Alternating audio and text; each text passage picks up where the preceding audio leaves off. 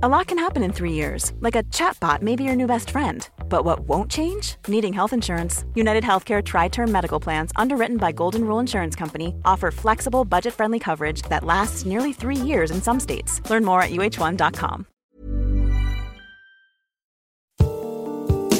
Avant votre épisode de Hex, je voulais vous parler de notre deuxième cerveau, le ventre.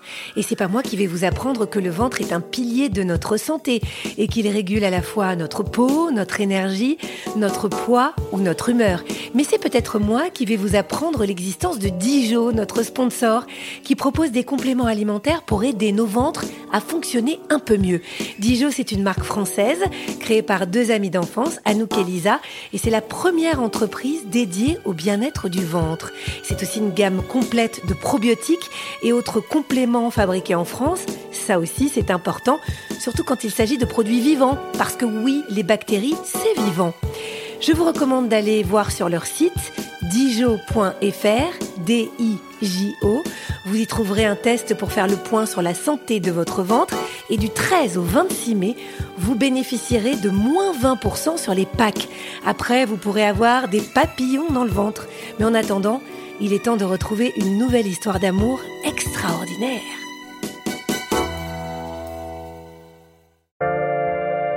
Bonjour, je suis Agathe Le Caron. Bienvenue dans Ex, le podcast qui vous parle d'amour au travers d'histoires toujours extraordinaires. Quand on tombe amoureuse ou amoureux de quelqu'un qui habite loin, quand on a des océans qui nous séparent, une langue, une culture opposée, des tonnes d'obstacles, on n'a qu'une seule solution pour que ça marche. Créer des liens, tisser des attaches au-delà des différences. Marie-Bénédicte est merveilleuse pour ça.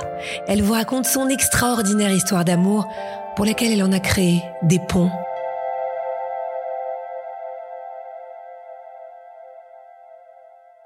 On est en 1996, je suis en troisième année de médecine euh, à Lille, euh, à la faculté libre, et on a un programme Erasmus euh, qui est relativement développé, et je décide avec des amis de choisir mon prochain stage d'externe en Espagne, dans la ville de Murcie, puisque ma faculté a des liens avec cette ville. Donc je suis toute contente, je suis toute euh, émoustillée avec mes amis à l'idée de me dire que je vais faire un stage à l'étranger. Et puis euh, entre ma troisième et ma quatrième année, je pars, comme chaque année, à Barcelonnette, qui est un petit village à l'arrière-pays, euh, dans les Alpes de Haute-Provence, où je garde trois enfants, et ça depuis des années. Barcelonnette, c'est pas un petit village comme les autres. Il a vu à la fin du 19e siècle un grand exode de ces montagnards euh, qui sont allés faire fortune euh, en Amérique latine, beaucoup au Mexique. J'ai la chance d'être au sein d'une famille qui maintient des liens très très forts avec euh, le Mexique et qui a la chance d'y avoir une jolie maison. J'y rencontre là donc euh, leur oncle d'Amérique qui euh, très poliment euh, discute et prend un petit peu des nouvelles de ce que je fais. Et puis, je lui parle de mon projet de Murcie. Il me dit que bah, lui, il appartient au comité exécutif de l'hôpital américain de la ville de Mexico et que bah, si je voulais, plutôt que d'aller à Murcie, je pourrais connaître la ville de Mexico. Donc je retourne voir la dame qui s'occupe d'Erasmus. Je lui demande si je peux partir au Mexique. On bâtit vite fait un dossier. Et puis en juin 97, je pars pour la première fois sur un Paris-Mexico. Je suis accueillie par euh, la personne qui m'avait invitée. Et dès le lendemain, je me rends à l'hôpital américain qui est implanté dans une partie de la ville. Euh, on est dans un hôpital exceptionnel qui n'a rien à voir avec la médecine qui se pratique au Mexique et je suis en fin de quatrième année. Je suis terriblement excitée euh, à l'idée de connaître autre chose. Je suis toute jeune externe, je ne connais pas grand-chose à la médecine, je vais me confronter à une langue qui n'est pas la mienne, je parle espagnol comme on en parle à la sortie de lycée et je pressens cette expérience euh, comme quelque chose d'unique. Je suis super bien accueillie. Chacun vient avec euh, sa propre expérience et tout le monde m'invite, je prends des cafés partout, je ne déjeune jamais seule, on me raccompagne le soir et puis je prends très rapidement mes marques. Donc c'est une euh, ville complètement trépidante. Vous pouvez imaginer que quand on vient de France, euh, j'ai les yeux complètement exorbités sur la ville que je découvre. C'est presque une ville qui ne s'arrête jamais. Il y a énormément de bruit. Très étonnamment, cet hôpital est implanté dans un quartier populaire, donc avec euh, beaucoup de personnes qui gravitent autour de cet hôpital va considérer que c'est une ville qui est relativement dangereuse. À côté de ça, c'est pour moi euh, toute une découverte de culture. Hein. On mange pas pareil, on parle pas pareil. On ne vit pas au même rythme, hein. on commence très tôt, on finit relativement tôt, mais ça bouge tout le temps. Je viens de sortir de trois années, alors pas compliquées, mais il y a le passage de l'examen en deuxième année de médecine, donc un concours excessivement stressant, archi sélectif, je vous avouerai que, à part essayer d'avoir cet examen, il n'y a pas eu grand-chose d'autre. Je ne suis pas beaucoup sortie en trois ans, j'ai beaucoup travaillé, j'ai le souci aussi de réussir euh, mes examens. Et je considère ce stage comme une espèce de bouffée d'oxygène, bizarrement une forme de liberté parce que je n'ai pas vraiment de compte à rendre à personne et c'est un petit peu une petite pause. Donc, euh, je m'installe très bien dans le service parce que, j'insiste, hein, j'y suis super bien accueillie. Et puis tous les matins, on se retrouve dans une petite pièce où on débriefe en fait euh, les patients, les dossiers. Et il y a un panneau avec une petite feuille où il y a la liste des médecins qui vont être accueillis à partir du 1er juillet. J'ai l'œil attiré sur un nom que je trouve relativement original puisque d'origine portugaise qui ne ressemble absolument pas au nom de famille des médecins qui m'entourent. Et effectivement, le 1er juillet, je vois débarquer ce médecin euh, qui, euh, sur sa blouse, a le nom du petit papier. Il ne me dit pas bonjour, euh, ne me voit pas, je pense que je n'existe pas. Arrive le jour de mon anniversaire et ce qui se passe, c'est que la personne chez qui je vis part aux États-Unis à ce moment-là et me laisse une petite consigne en me disant écoutez, je ne vais pas être là pendant un petit bout de temps. Amusez-vous. Je décide donc de prendre des gardes à l'hôpital, précisément le 23 juillet, et les médecins qui m'accueillent vont me chercher un gâteau, mettre une bougie au centre et à 22 heures, après le dernier tour de service, me disent bah, écoute, on va partager ce gâteau. Je trouve ça super sympa. Il n'est absolument pas obligé de faire ça. À nouveau, grand élan de gentillesse. Et ce fameux médecin qui euh, m'avait complètement ignoré euh, trois semaines avant rentre dans la pièce il euh, travaille en dehors de l'hôpital dans un laboratoire pharmaceutique et puis s'est arrêté à 22 heures euh, avant de rentrer. Et je découvre qu'il a une voix, qu'il s'appelle Carlos et surtout qu'il a une sœur qui a le même jour d'anniversaire que moi et que par ce biais, il s'arrête, il passe un petit temps et me propose pour mon anniversaire de prendre un café avec lui 48 heures plus tard. Je suis un petit peu étonnée J'insiste, j'ai été invitée plein de fois à prendre plein de cafés avec plein de personnes et je crois comprendre que ça fait partie des petites habitudes locales. 48 heures plus tard, 15 heures, il m'attend et nous, nous partons en ville euh, pour prendre ce fameux café. Juillet au Mexique, à 18 heures, il pleut, mais ce sont des trompes d'eau, ce sont des avalanches d'eau. Et on sort à peine de la voiture et l'endroit où il voulait m'emmener est complètement impraticable. On finit par prendre un café dans un centre commercial et la discussion s'installe. Les minutes deviennent des heures et on voit qu'on s'entend excessivement bien, que on n'a pas du tout envie que la soirée se termine.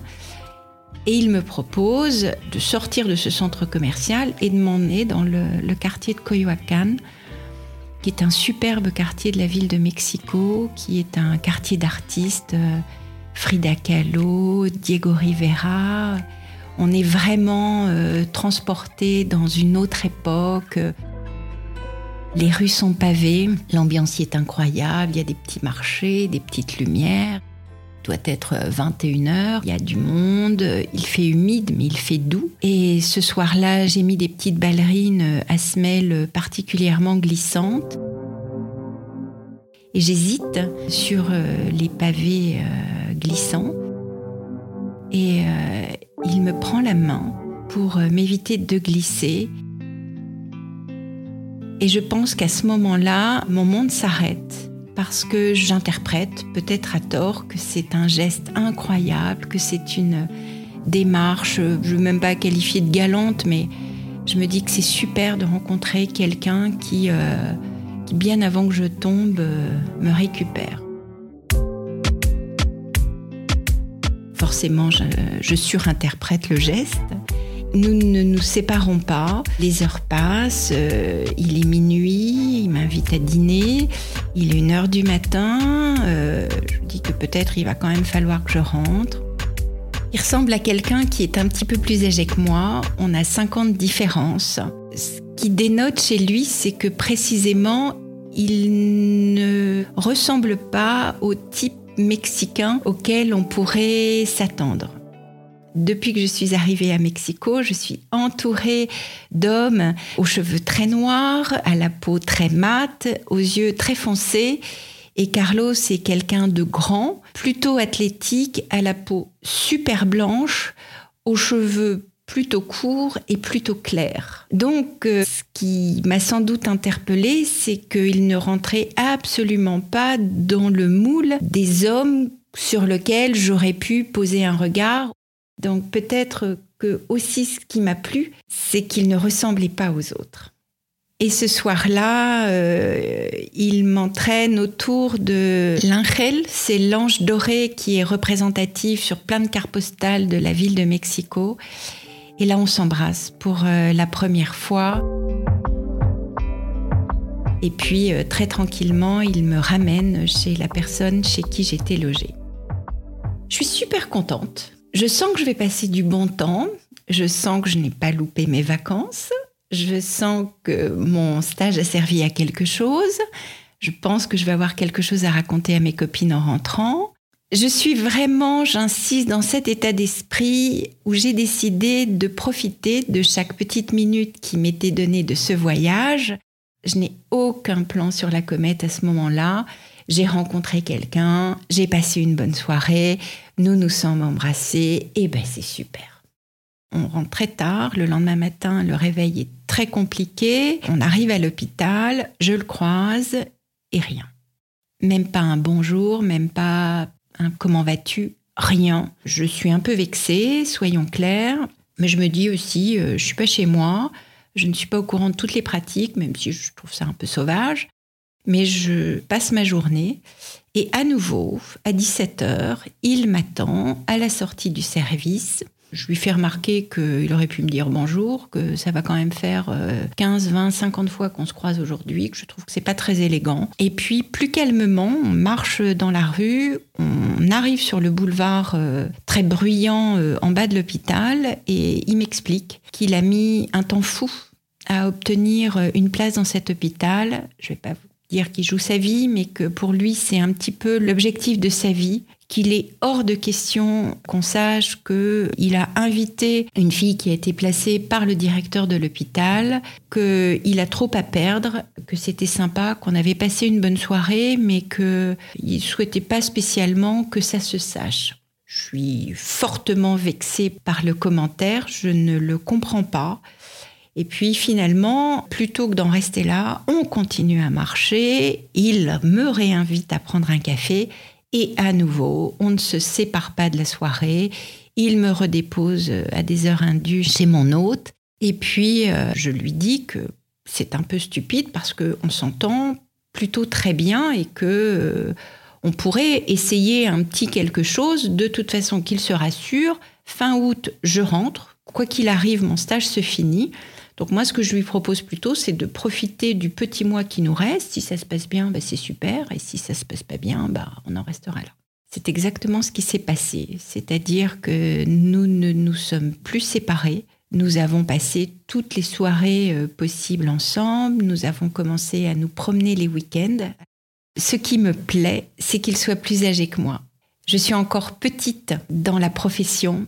Je suis étudiante. Lui, il est interne. Il passe au moment où je le connais le concours euh, d'entrée pour l'hôpital de cardiologie de la ville de Mexico, qui est encore plus restreint que celui qui vient de passer pour rentrer à l'hôpital américain. Et je crois qu'il y a une petite fascination de ma part. C'est quelqu'un qui va m'apprendre. Je crois que c'est surtout ça qui me plaît. Le mois d'août fini, il faut que je rentre. Il le sait. On a à nouveau une discussion relativement sérieuse. Nous sommes revenus à Coyoacán, là où nous nous étions rencontrés. Il y a une ravissante petite chapelle euh, au sein du parc. On s'assied sur les marches et il m'explique qu'il faut vraiment que je réfléchisse. Avant de me rencontrer, il a rencontré une américaine avec qui il a débuté une belle histoire qu'il a voulu rejoindre et pour lequel il n'a jamais eu de visa, c'est-à-dire qu'il a fait trois tentatives de demande de visa et la dernière lui a été refusée, lui fermant complètement la possibilité de voyager aux États-Unis et de partager du temps avec elle. Et ça, c'est quelque chose qui a été terriblement douloureux pour lui. Et il a décidé que ça ne se repasserait pas, qu'il avait trop souffert et qu'il était hors de question qu'il recommence cette fois-ci avec une Française. Donc je vous parle d'une époque sans Internet, sans téléphone portable. Donc mon seul guide, c'est le guide du routard. Et j'ai beau regarder s'il y a besoin de visa entre la France et le Mexique, je retourne dans tous les sens et je lui dis Mais regarde, c'est écrit qu'il n'y a pas de besoin de visa entre la France et le Mexique, donc je ne vois pas pourquoi tu invoques cette histoire de visa. On se sépare. Il me dit qu'il va me téléphoner le vendredi suivant et que si tout va bien, en février de l'année suivante, il viendra me voir en France.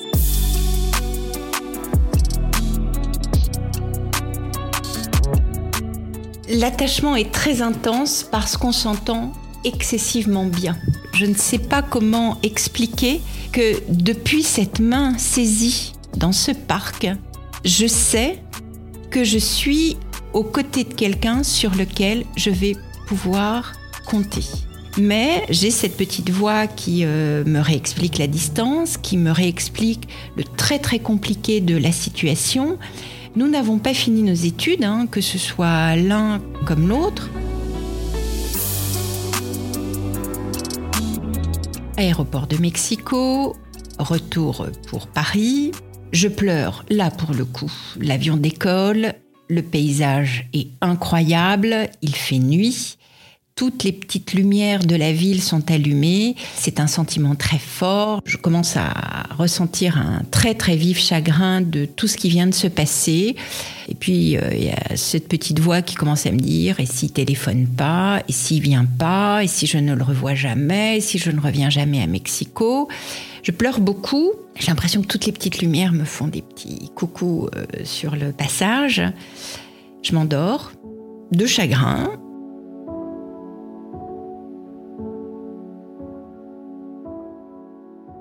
Le vendredi suivant arrive, j'attends cet appel désespérément à 5 heures du matin. Il m'appelle comme si de rien n'était, comme si on s'était quitté la veille et on commence à se donner rendez-vous pour un prochain appel. On commence à s'écrire. Il m'a fait ma première adresse email. On met trois plombes à s'envoyer des mails. C'est le début d'Internet. J'ai repris les cours à Lille. Je demande un poste de bibliothécaire, puisqu'à la bibliothèque, il y a un ordinateur. Donc j'y passe euh, beaucoup, beaucoup de temps. Je pense que je suis là à 7 heures et je pense que je suis la dernière à fermer à 21 heures.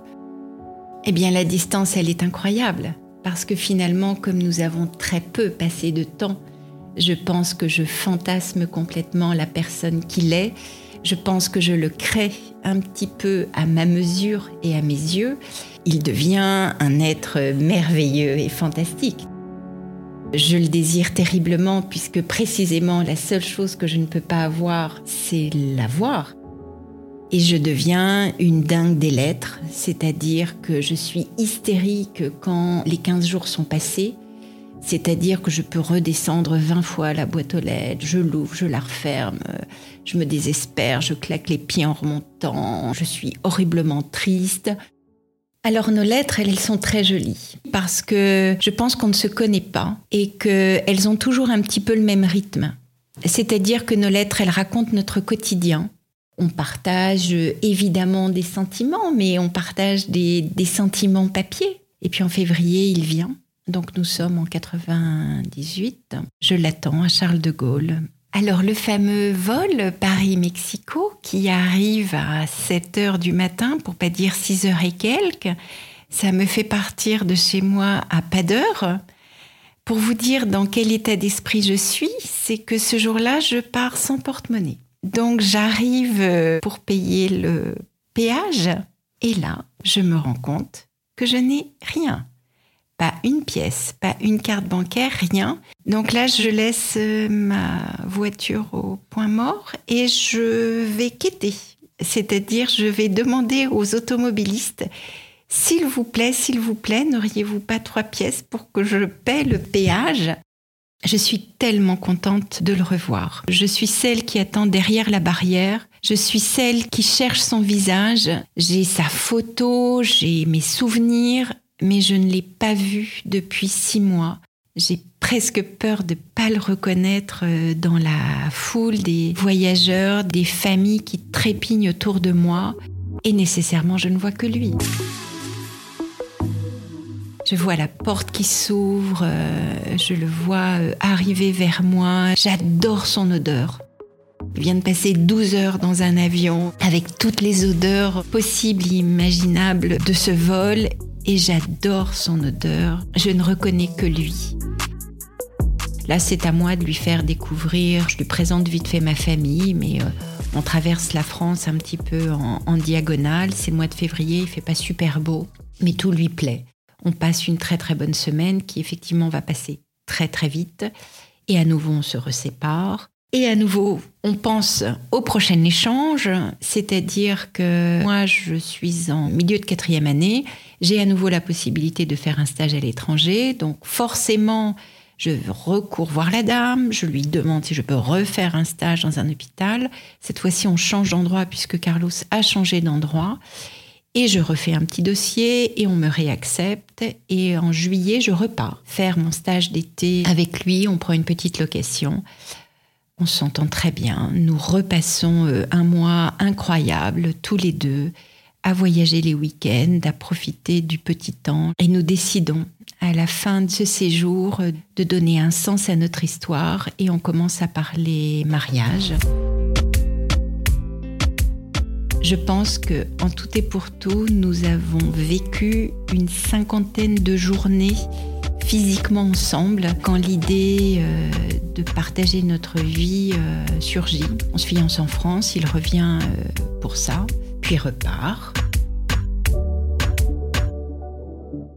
Nos familles sont très heureuses. Déjà de nous voir très heureux. Nous sommes tous les deux aînés de familles nombreuses. On est les bons élèves de la fratrie. En résumé, comme on a tout bien fait, on nous fout la paix.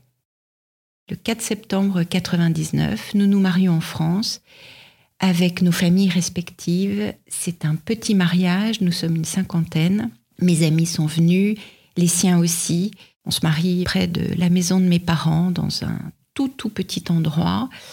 Et la journée est superbe. Et nous repartons tout de suite au Mexique, où nous allons faire notre voyage de noces, parce que Carlos a très peu de congés pour se marier et que moi, je viens de passer l'internat et je ne reprendrai qu'au 1er novembre. Donc j'ai un petit peu plus de temps que lui et je l'accompagne jusqu'à la mi-octobre, euh, le temps de revenir en France.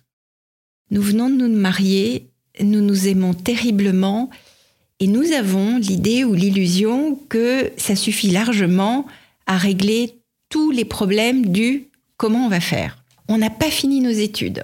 Et ça, c'est important parce que on sait que ben ça, ça nous tient un petit peu. On ne sait pas si on voudrait être en France, on ne sait pas si on voudrait être au Mexique. Moi, je viens d'être à peine d'être interne. J'ai encore une année un peu compliquée. Et après, Carlos, lui, aura fini et son idée, c'est de me rejoindre. Donc, on a une année euh, encore séparée et après, c'est bon. Je retourne encore à Mexico pour fêter l'an 2000. Et puis là, c'est sûr, je tombe enceinte parce que de toute façon, je sais qu'il va venir euh, en 2001. Et puis en septembre 2001, nous avons vraiment euh, l'immense bonheur d'accueillir notre euh, première fille, Claire-Marie, qui naît à Lille. Carlos est envahi de cette nécessité de trouver un poste. Il faut savoir qu'il est médecin à diplôme étranger et que travailler en France avec un diplôme hors Union européenne est quelque chose de quasi impossible pour un médecin. Il est rongé par l'idée d'accueillir une petite fille, de pas subvenir à ses besoins. Moi, je suis interne, alors je viens de m'arrêter parce que je viens d'accoucher, mais j'ai très très peu de jours. Et il a vent d'une place qui s'est libérée à Roubaix et qui est vacante. Donc il va voir cette dame, il lui dit voilà madame, j'ai besoin de travailler, je souhaite ce poste. Et la dame euh, me dit écoutez, je vais réfléchir.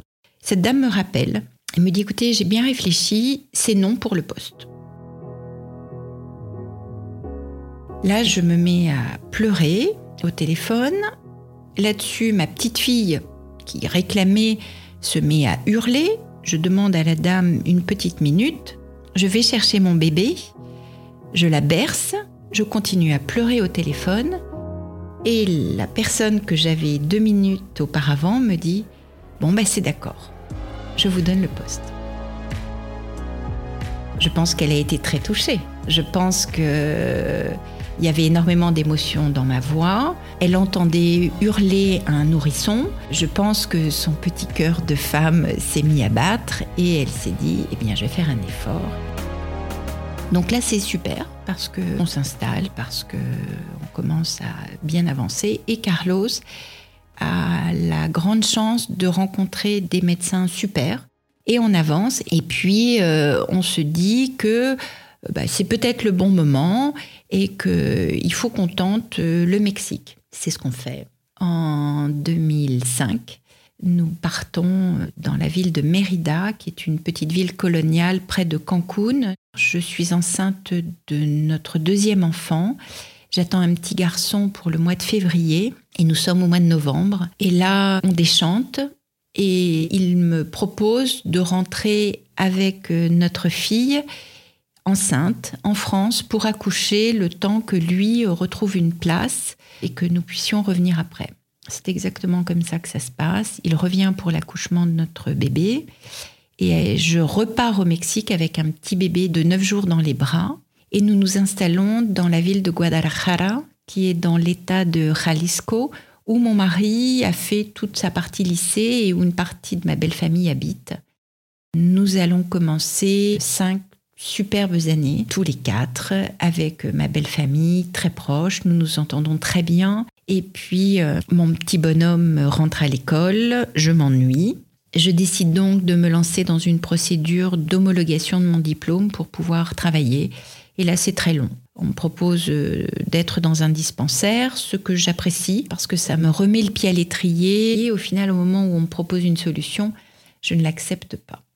Je suis persuadée que cinq ans plus tard, les formalités de travail pour un médecin à diplôme hors Union européenne est plus facile en Europe. Donc je commence à lui dire à partir de janvier 2009 que si on cherche un petit peu, on peut trouver une solution pour travailler en France, qu'on n'a pas pris euh, les bonnes décisions et il accepte. Il accepte parce que je pense qu'il prend conscience à ce moment-là que si euh, il ne dis pas oui, je vais partir.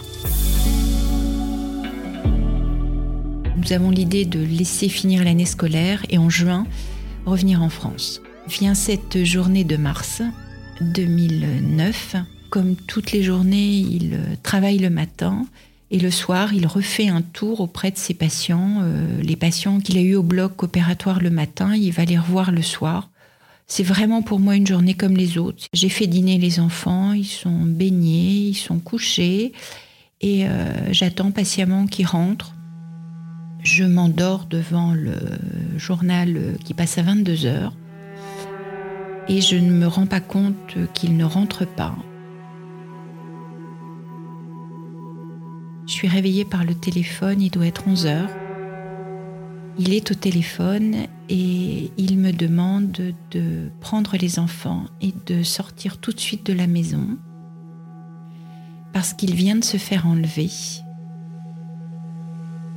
C'est-à-dire que à l'endroit où il allait voir euh, ses patients, dans le sous-sol de l'hôpital, on lui a demandé les clés de sa voiture, mais on l'a surtout pris avec les clés de sa voiture. La personne qui qui a fait ça est, sorti en trombe du parking Ils étaient deux dans la voiture. Il a une arme braquée sur lui pendant plusieurs kilomètres. C'était notre voiture. Le type était très énervé au volant de sa propre voiture et la radio diffusait le disque que les enfants avaient acheté le samedi précédent. Ça s'appelle La Oreja de Van Gogh. C'est une femme qui s'appelle Amalia, qui a une voix excessivement douce, suave, et ce qu'elle chantait était très joli. Et Carlos entendait euh, le disque que le type n'arrivait pas à arrêter, puisqu'évidemment il était dans un état de stress, pas possible à rouler très vite, et il n'avait pas pensé à arrêter la musique. Carlos entendait cette voix. Il avait euh, donc l'idée des, enfants le samedi dernier et avec euh, l'arme sur lui, il tournait l'idée que j'allais m'en sortir. Il se disait c'est pas grave, elle va gérer, les enfants ça va aller, elle va s'en sortir, elle va s'en sortir. Et là, il commence à prier et ça agace profondément le type qui a euh, l'arme sur lui. Et finalement, ils reçoivent un message d'une des personnes qui lui avait demandé de sans doute voler cette voiture, qui lui demande d'abandonner euh, le propriétaire. Et donc, il jette Carlos en dehors du véhicule, légèrement en dehors de la ville. Il roule sous un camion qui était garé et il se réfugie dans un hôtel de passe où euh, il explique très brièvement à gérante qu'il vient de se faire enlever si elle avait un téléphone pour qu'il puisse m'appeler, ce qu'il a fait. C'est le moment où le téléphone sonne à 11 heures à la maison. Dans notre voiture, il y a des papiers d'assurance et sur nos papiers d'assurance apparaît notre nom et apparaît notre adresse. Dans les menaces proférées tout au long de ce chemin, il y a on sait où est ta femme, on sait où sont tes enfants, fais ce qu'on te dit de faire. Euh, donc il a entendu ça.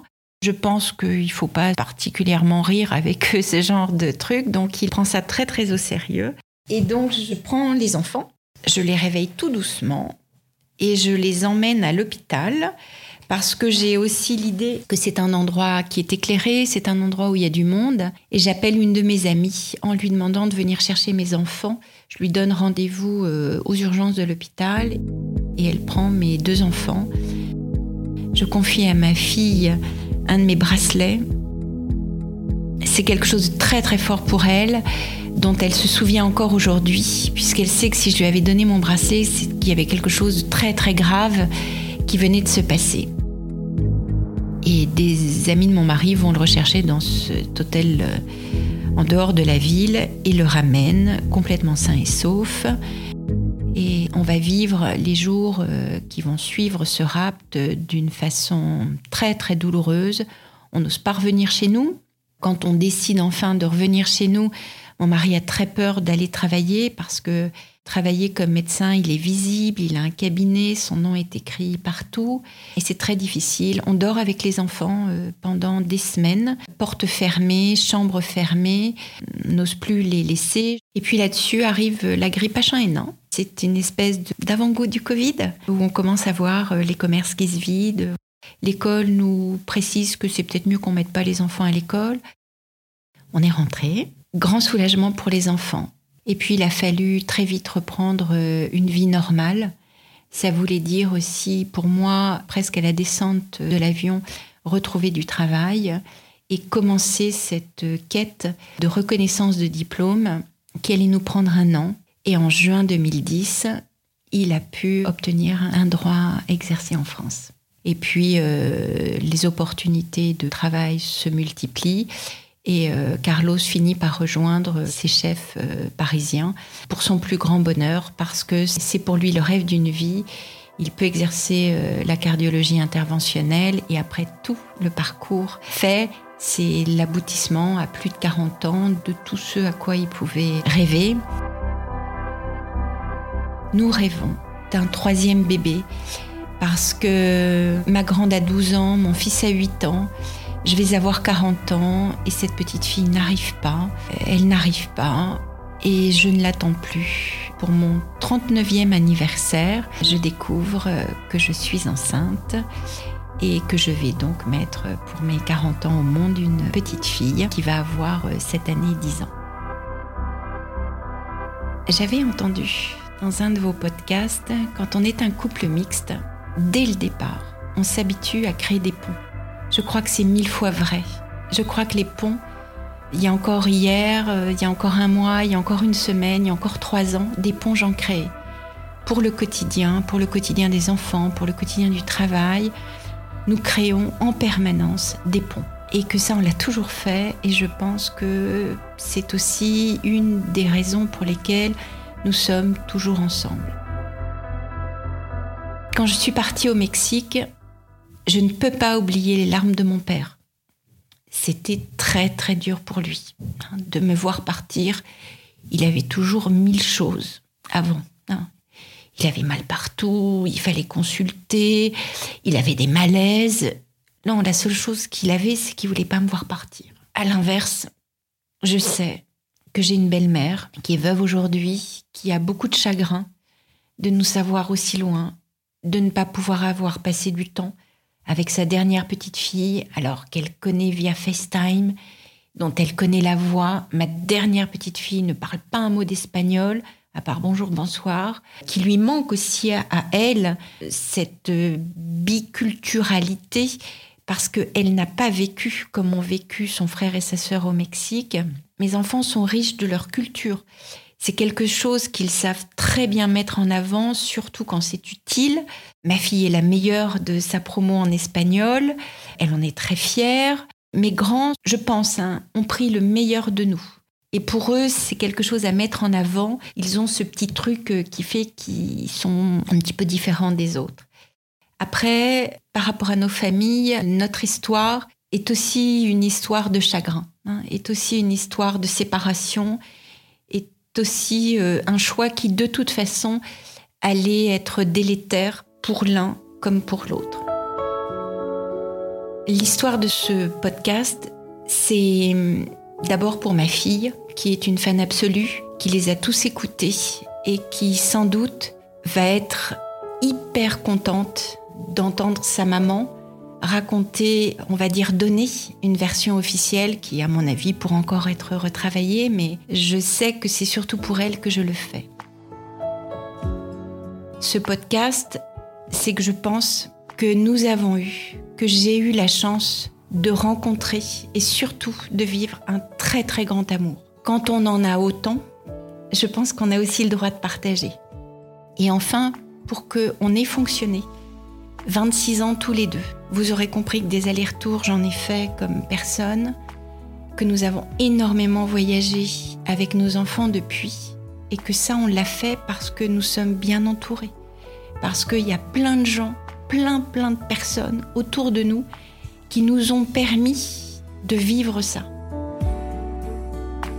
Ça commence avec mes amis euh, à la fac euh, qui me couvraient des gardes, qui m'aidaient pour que je puisse faire mes petits allers-retours, mes chefs qui m'autorisaient à partir, ma famille qui m'a aidé, des gens qui nous ont aidés. Il y en a plein notre histoire et ce podcast, c'est aussi pour leur dire merci.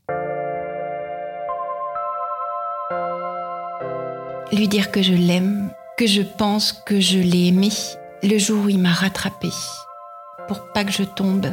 Je pense que je ne me suis pas trompée. Je pense que, et j'insiste, quelqu'un qui vous empêche de tomber, c'est quelqu'un sur lequel vous allez pouvoir toujours compter parce qu'il vous empêchera toujours de tomber.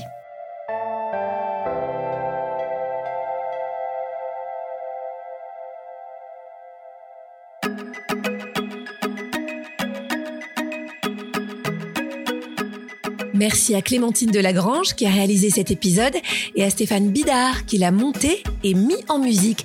Si vous l'avez aimé, n'hésitez pas à nous mettre des étoiles ou des commentaires, ça nous aide beaucoup.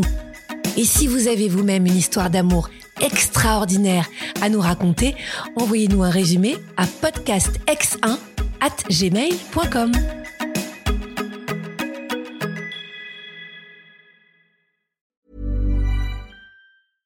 Mom deserves the best, and there's no better place to shop for Mother's Day than Whole Foods Market. They're your destination for unbeatable savings, from premium gifts to show-stopping flowers and irresistible desserts. Start by saving 33% with Prime on all body care and candles. Then get a 15-stem bunch of tulips for just $9.99 each with Prime. Round out Mom's menu with festive rosé, irresistible berry chantilly cake, and more special treats. Come celebrate Mother's Day at Whole Foods Market.